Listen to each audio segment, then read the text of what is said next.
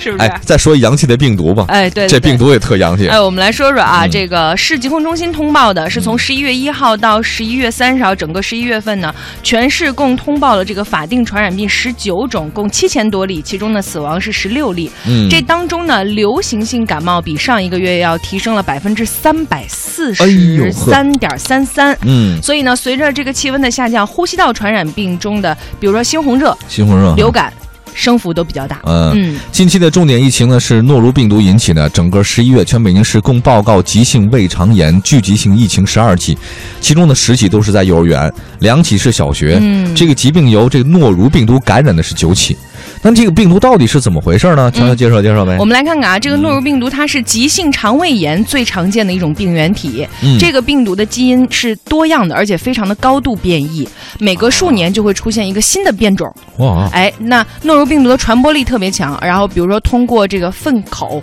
这种途径来其实传播，就是排泄物了。对对对。嗯非常容易发生在比如说集中地区、养老院呀、餐馆、学校、托儿所、医院，嗯包括游轮等等这些相对密封的这种集中场所。主要表现就是呕吐、腹泻。啊，但是这个诺如病毒潜伏期呢是最长两天，呃，疫情呢也是两三天。嗯，发病后一到三天是排毒高峰。目前针对这个病毒没有疫苗，也没有特异的抗病毒药物。疾控部门提醒大家，大家注意个人卫生，尤其是饭前便后得洗手，嗯，生吃瓜果那得洗干净了。哎呀，反正、嗯得多得多注意吧。嗯，然后我特地查了查诺如病毒，之前好像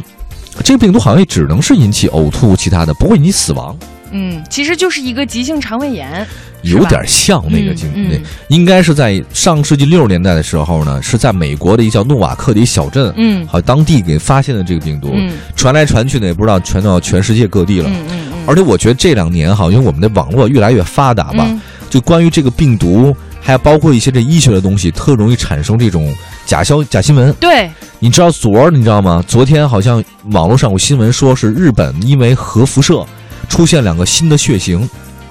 啊，对，出现两个新的血型，这两个新的这血不型变种人吗？啊、差不多。啊，因为其实，哎，我我还算了，你算了吧，我真的身身份也不方便告诉你。 我也不想知道，我拆台，对对，